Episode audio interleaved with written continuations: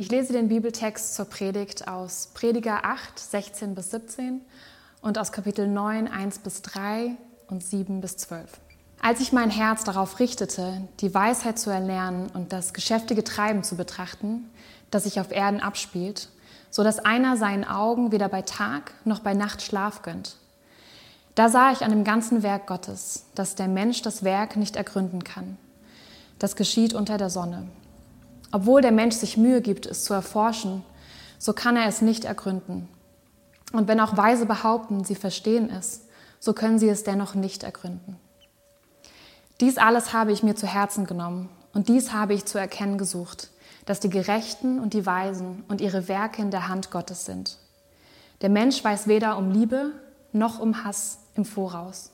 Es liegt alles verborgen vor ihm. Alles geschieht gleicherweise allen. Es kann gerechten Menschen dasselbe begegnen wie gottlosen, guten und reinen wie unreinen, denen, die Opfer darbringen, wie denen, die kein Opfer darbringen. Das ist das Schlimme bei allem, was unter der Sonne geschieht, dass allen dasselbe begegnet.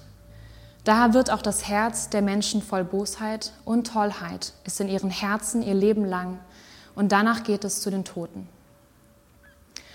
Darum isst dein Brot und trink deinen Wein und sei fröhlich dabei, so hat es Gott für die Menschen vorgesehen und so gefällt es ihm. Nimm das Leben wie ein Fest.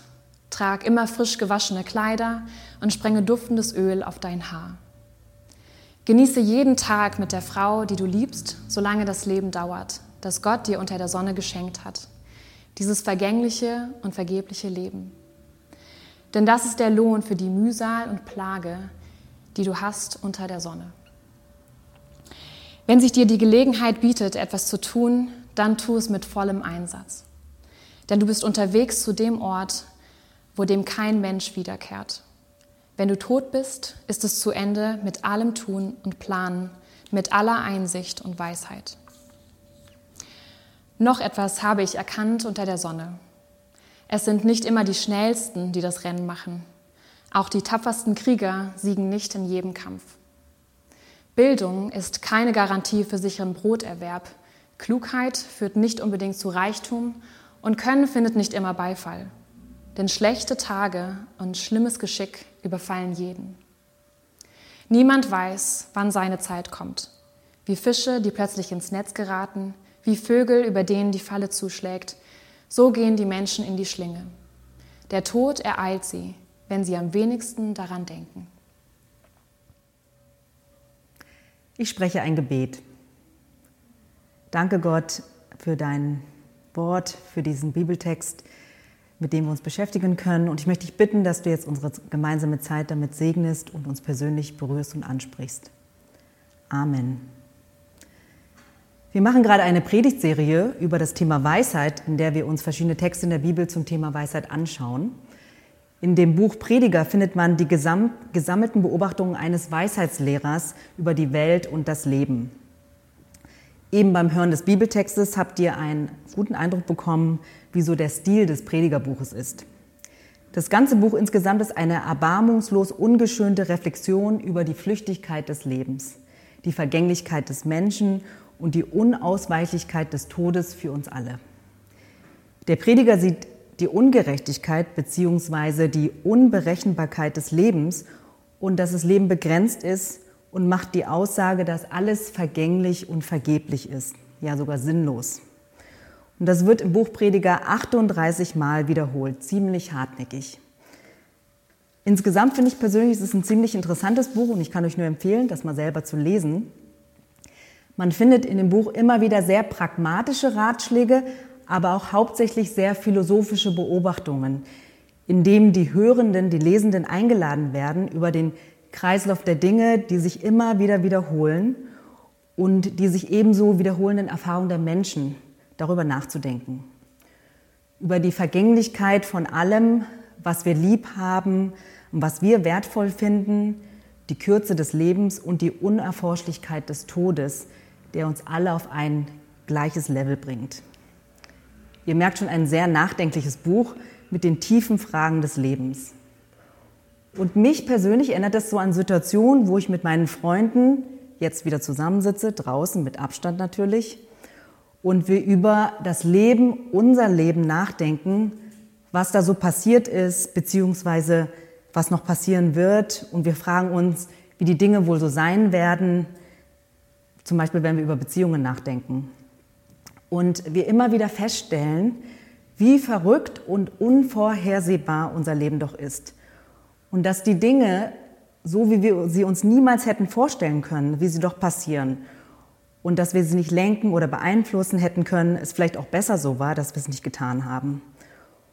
Und bei diesem Nachdenken sind es gute und schöne und auch schwere und schmerzhafte Dinge, die mir passieren und anderen. Es sind Sachen wie zum Beispiel, warum habe ich mich damals ausgerechnet in diese Person verliebt und habe so eine schmerzhafte Erfahrung gemacht? Oder warum ist eine Krankheit gerade zu diesem Zeitpunkt so schnell hintereinander passiert? Oder wieso gerade dann? Oder warum hat diese Jobgelegenheit, die eigentlich perfekt gewesen wäre, am Ende doch nicht funktioniert? Aber auch im positiven Sinne. Bei mir Wer hätte das gedacht, dass ich ausgerechnet in einem Plattenladen jemanden kennenlernen würde? Also, wie verrückt ist das denn? Und dann gibt es diesen Ausspruch, diese Worte, die meine Freunde und ich dann sagen, weil wir einfach so sprachlos darüber sind, dass es keine pauschale Antwort, Antwort für dieses verrückte Leben gibt. Und wir sagen dann, das Leben, das Leben. Und damit meinen wir, das Leben ist einfach man kann es nicht verstehen, man kann es nicht ein, einordnen, man kann es nicht vorhersehen. Und so ähnlich fühle ich mich, wenn ich diese Texte vom Prediger lese. Ich kann mich da wiederfinden in seinen Beobachtungen über das Leben, was sich manchmal ziemlich desillusioniert und verzweifelt anfühlt und anhört. Und auch mit der Frage, was hat das Ganze eigentlich mit mir zu tun oder was mache ich in diesem Ganzen? So schaffen es diese biblischen Texte, echte Gedanken und Gefühle, die wir als Menschen haben, auszusprechen. Und das Interessante dabei ist, dass der Prediger trotz seiner skeptischen Perspektive niemals an der Existenz Gottes zweifelt und sein Handeln hinterfragt. Er sieht Gott immer als den Schöpfer der Welt, der der gütige Geber ist, der alles in seiner Hand hält. Bei all seinen Beobachtungen und Beschreiben kommt er immer wieder an seine Erkenntnisgrenze und kommt zu dem Schluss, Gott ist einfach zu groß für ihn. Er kann ihn nicht vollständig verstehen. Aber als Folge resigniert er nicht und er wendet sich nicht von Gott ab, sondern er sieht darin erst recht zwei Aufforderungen. Diese zwei Aufforderungen sind das Resümee seiner Analyse über das ganze Leben und man soll zwei Dinge tun. Freude am Leben haben und sich dabei voll für etwas einsetzen. Gerade weil das Leben so unergründlich ist und weil man es nicht verstehen kann, weil alles Bemühen vergeblich und endlich ist. Deshalb genieße das Leben und setze dich voll ein, da wo du bist. Vielleicht klingt das für manche von euch recht zynisch oder zu platt oder zu pragmatisch, aber ich denke, es lohnt sich, sich die beiden ähm, Aufforderungen, das sind in unserem Bibeltext die Verse 7 bis 10, es lohnt sich, die, sich etwas näher anzuschauen und danach zu schauen, was es mit unserem Glauben zu tun hat. Das möchte ich mit euch tun, diese zwei Aufforderungen oder zwei Lebensweisheiten anschauen. Erstens, genieße das Leben. Zweitens, setze dich voll ein. Erstens, genieße das Leben. Ich habe ja eben gesagt, dass diese Aufforderung, das Leben zu genießen, erst kommt, nachdem vorher beschrieben wurde, dass allen dasselbe Schicksal ereilt. Alle werden sterben. Dass es eigentlich nichts bringt, ob du gerecht bist oder ungerecht bist. Die Dinge ereignen sich nicht nach einem Schema F, dass zum Beispiel die Guten immer nur belohnt und die Bösen nicht das bekommen, was sie wollen. Und das kann man durch alle Lebensbereiche durchziehen. Alles geschieht in gleicher Weise allen. Glück und Unglück, Unglück trifft alle. Und diese Realität können wir auch selber bei uns beobachten in unserem Umfeld, im Großen und im Kleinen. Ich nehme mal ein Klischeebeispiel nicht unbedingt die Menschen, die einen gesunden Lebensstil geführt haben und zum Beispiel nicht geraucht oder wenig geraucht haben, bekommen keinen Lungenkrebs. Oder umgekehrt nicht unbedingt die, die einen total ungesunden Lebensstil führen, werden schneller krank und sterben schneller. Oder nicht die Paare, die am Anfang einen richtig guten Start hatten und mal richtig verliebt waren und alles scheinbar richtig gemacht haben, werden glücklich bis an ihr Lebensende und die werden keine Probleme in ihrer Partnerschaft haben. Und was uns am Ende alle verbindet, ist tatsächlich der Tod. Wir werden alle sterben. Und nun lesen wir angesichts dieser düsteren Perspektive, in Klammern, man mag ja enttäuscht und wütend sein, verbissen versuchen, irgendwie Gesetzmäßigkeit dahinter zu erkennen, es leugnen, verdrängen. Das sind alles Reaktionen, die wir Menschen haben. Der Prediger sagt, darum isst dein Brot, trink deinen Wein und sei fröhlich dabei. Diese Worte iss und trink sehen wir auch schon vorher an einer anderen Stelle im Predigerbuch, wo er schreibt, siehe, was ich gut und für schön ansehe, ist das, einer esse und trinke und Gutes genieße bei all seiner Arbeit. Und dieser zentrale Gedanke taucht immer wieder beim Prediger auf. All das Gute im Leben, das wir genießen, sind Geschenke Gottes und ist der Teil des Menschen, sozusagen seine Bestimmung. Gott möchte, dass wir das Leben genießen, Freude daran haben in Dankbarkeit. Bei dem Gedanken, das Leben zu genießen, wird hier noch Brot und Wein genannt. An einer anderen Stelle im Alten Testament in den Psalmen wird Wein erwähnt zur Freude des Herzens und Brot zur Stärkung des Menschen. Also alles, beides Symbole für Lebensfreude und für Grundnahrungsmittel. Und wer von euch ein schönes Glas Wein so richtig genießen kann, so wie ich zum Beispiel, kann dieses Bild der Freude bestimmt gut nachempfinden. Weiter wird noch aufgefordert, Öl auf dem Haar und frische Kleidung zu tragen und das Leben mit dem Partner, Partnerin zu genießen, die, den man liebt. Das sind nochmal Wiederholungen, Betonungen, das Leben als Fest zu genießen. Öl auf dem Kopf hat nämlich im Alten Testament eine symbolische Bedeutung von Freude und Segen von Gott. Und auch die Formulierung frisch gewaschene Kleidung, im Original steht hier übrigens weiße Kleidung, das drückt etwas Festliches aus, also Kleidung, die man zu einem Fest anzieht. Diese drei Aufzählungen, Essen, Feiern und Partnerschaft, sollen also betonen, dass man das ganze Leben genießen soll. Und diese Aufforderung steht aber nicht einfach so losgelöst da, nur für sich, sondern wird in Beziehung zu Gott gesetzt. Er ordnet, der Prediger ordnet es sogar unter Gott. Er vertraut Gott dafür. Er schreibt nämlich, so hat es Gott für den Menschen vorhergesehen und so gefällt es ihm. In einer wortwörtlichen Übersetzung kann man es auch so ausdrücken, Gott findet, findet schon längst alles, was du tust, gut, bevor du es tust. Es ist also eine sehr positive Bestärkung, eine Ermutigung, wirklich beruhigt und entspannt das Leben zu genießen. Das Leben, das hier beschrieben wird, ist ein Gott zugewandtes Leben, das das Leben aus Dankbarkeit von Gott annimmt und als Geschenk von Gott genießt und ihn sieht als jemanden, der Gutes schenkt und möglich macht. Und da gibt es noch eine Nuance, die hier sehr interessant ist bei dieser ersten Aufforderung. Hier stehen das Genießen des Lebens im Kontrast zu der Mühsal und Plage, wie es hier im Text vorkommt. Gemeint ist die Arbeit. Ich denke, hier sind zwei Reaktionen üblich, wenn wir uns so eine harte Analyse des Lebens vor Augen führen.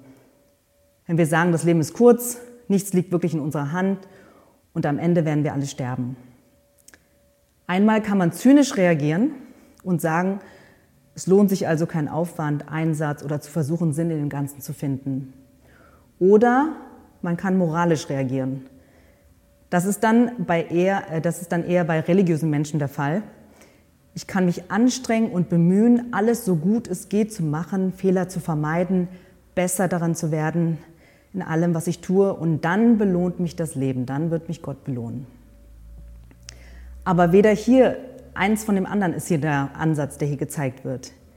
Hier beim Prediger geht es um eine Akzeptanz der manchmal grausamen Realität des Lebens, im Vertrauen auf Gott, obwohl man nicht alles versteht. Und das widerspricht sich nicht. Und daher können Freude und Anstrengung nebeneinander existieren. Oder man kann sich freuen und das Leben voll genießen und trotzdem kann es, darf es und wird es auch anstrengend sein. Das eine widerspricht nicht dem anderen. Freude und Anstrengung stehen einfach nebeneinander als Realitäten unseres Lebens. Arbeit wird als etwas realistisch Mühsames, als etwas, was Kraft kostet und anstrengend ist, beschrieben. Es gibt noch eine zweite Aufforderung, Lebensweisheit, die der Prediger macht. Die sehen wir ab Vers 10. Setze dich voll ein. Die Begründung für seine zweite Aufforderung, dass man sich voll einsetzen soll, ist ziemlich deutlich hier. Er sagt, wenn du tot bist, gibt es kein Planen, Tun oder Einsicht oder Weisheit. Daher ist jetzt die Zeit, sich einzusetzen und zu handeln, etwas zu tun und zwar das mit vollem Einsatz.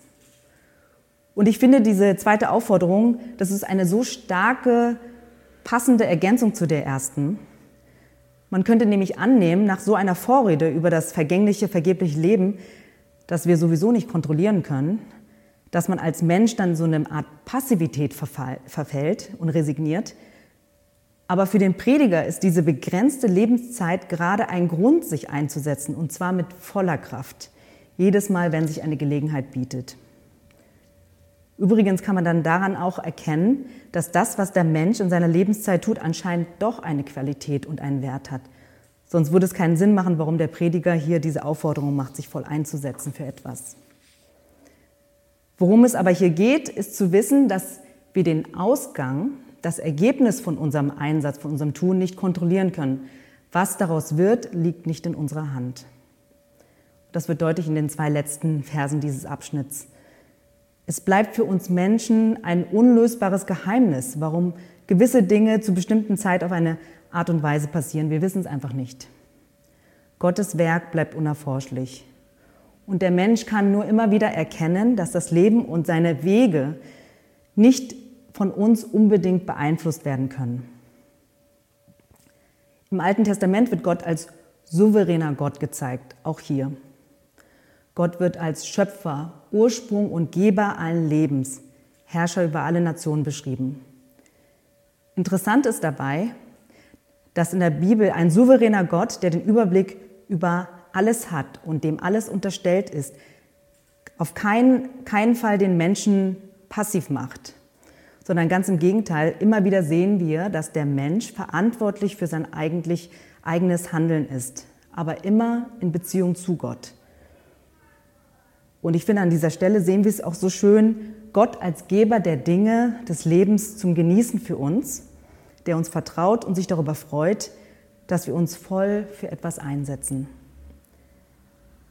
Ich finde, in diesen zwei Aufforderungen aus dem Predigertext steckt viel Gestaltungsfreiheit für jede und jeden Einzelnen von uns, wo und wie wir das Leben genießen und worin wir unsere Zeit investieren, worin wir uns einsetzen wollen. Der Philosoph Teilhard de Chardin hat über den Menschen gesagt, der Mensch ist ein empfindsameres und tiefer schwingendes Wesen als die anderen weil er nämlich seine Situation reflektieren und kritisch analysieren vermag. Nur wenn er sich bewusst in die Wirklichkeit einfügt, schöpferisch am Prozess der Verwandlung teilnimmt im Dienst einer besseren Zukunft, findet er das menschenwürdige Glück des Daseins. Ich finde, das passt ganz gut zu den Gedanken des Predigers, über die Realität des Lebens zu reflektieren, sich in die Wirklichkeit einzufügen sozusagen und sich dann einzusetzen. Und nach Desjardins findet der Mensch dann darin das Glück. Ihr findet übrigens im Programmheft auf Seite 2 ein längeres Zitat von ihm. Ich möchte zum Schluss noch etwas dazu sagen, was es für unseren Glauben bedeuten kann. Vielleicht fällt es uns gerade schwer in unserer heutigen Zeit, schwer für uns vorzustellen, wie eine positive und uns befähigende Autorität, Gott, Autorität Gottes aussieht, Einfach weil wir so viele negative Beispiele sehen und gesehen haben, wo Autoritäten ihre, ihre Macht missbraucht haben und Menschen unterdrückt werden.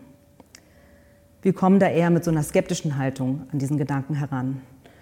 Und da braucht es einen Weg, es braucht Zeit, sich auf diesen Weg zu machen, sich dem Gedanken zu öffnen, dass Gott ganz anders ist. Gott ist kein willkürlicher Herrscher, der nach Belieben oder über Menschen verfügt sondern die Bibel zeigt uns ein Bild neben all dem, was wir von Gott nicht vollständig verstehen können. Aber die Bibel zeigt uns einen geduldigen und barmherzigen Gott. Und hier an dieser Stelle einen Gott, der uns mit dem Leben beschenkt und befähigt, Verantwortung gegeben hat und sich bereits über uns freut. Darum sollen wir das Leben genießen und uns voll einsetzen. Da geht es darum, sich Gott zuzuwenden und sich ihm zu öffnen. Es geht um Beziehung und es geht darum, Gott zu vertrauen. Dass unser Leben nicht in unserer eigenen Hand ist, sondern in Gottes guten Händen liegt und dass unser Leben gut aufgehoben ist bei ihm. Und ihm immer wieder von neuem dieses Vertrauen zu schenken, das ist eine Lebensübung für all diejenigen, die glauben. Dieser Abschnitt im Predigerbuch endet mit einer Geschichte über einen armen, weisen Mann, der seine Stadt, als sie von einem König belagert wurde, hätte retten können mit seiner Weisheit. Aber er wurde nicht gehört und nicht beachtet. Das Fazit des Predigers ist, dass Weisheit nichts nützt und auch nicht retten kann, wenn sie nicht beachtet wird. Viele hundert Jahre später sehen wir einen anderen weisen Mann, der erscheint. Ein weiser Mann, der arm und nicht besonders mächtig aussieht. Er erscheint nicht richtig mächtig den anderen. Und auch er kam, um seine Stadt und um seine Welt zu retten. Über Jesus Christus wird im Neuen Testament gesagt, dass Gnade und Wahrheit und Weisheit durch ihn kamen. Und auch er wurde am Ende nicht erhört. Man glaubte ihm nicht, weil er in den Augen von vielen arm und machtlos war. Aber er kam tatsächlich, um uns zu befreien und zu retten. Und als er am Kreuz hingerichtet wurde und es so aussah, dass am Ende wieder das gleiche Schicksal ihn ereilt wie alle anderen, dass er am Ende auch sterben wird, ist Christus gestorben und wieder auferstanden. Die Destruktivität und das Unverständnis und die Ignoranz der Menschen haben nicht das letzte Wort behalten, sondern Jesus Christus hat den Tod überwunden und ist wieder auferstanden. Und das hat alles verändert für immer für uns. Es ist eine neue Hoffnung in unsere Welt gekommen durch ihn und hat diesen Ansatz, den der Prediger damals vor langer Zeit schon vorher hatte, lange Zeit vor Jesus Christus, das hat er unterstrichen. Und jetzt können wir erst recht das Leben genießen als dankbares Geschenk von Gott und uns voll einsetzen, da wo wir sind. Das, was im Alten Testament schon durchklingt, dass Gott der Treue ist, dem wir, dem wir uns anvertrauen können, das wird in Jesus Christus so deutlich nochmal ausgedrückt und gezeigt. Gott hat uns seine Liebe in Christus bewiesen. Ich glaube, dass wir diese Liebe als Basis brauchen, um das Leben zu genießen, um uns voll einzusetzen. Denn ist es nicht so? Nur der, wer sich wirklich geliebt fühlt, der setzt sich auch ein und der hat auch Kraft, sich einzusetzen. Aus einem Mangel heraus tun wir es nicht. Und da sind wir auch wieder bei dem Predigertext, der sagt, dass Gott uns das Leben schenkt und die, und die Dinge zum Genießen, aus Liebe und aus Großzügigkeit. Und aus so einer Basis heraus, wo wir geliebt und angenommen sind, können wir uns dankbar voll einsetzen. Nicht aus einer Angst, zu kurz zu kommen, sondern aus einem Vertrauen darauf, dass unser Leben in Gottes guter Hand liegt und dass wir das, was wir bekommen haben, einsetzen können. Seine Liebe kontrolliert uns nicht, sondern vertraut. Er beschenkt uns und befähigt uns, er vertraut uns. Er lädt uns ein, Beziehungen mit ihm zu haben. Und darum lass uns das doch tun, das Leben genießen und uns voll einsetzen. Amen.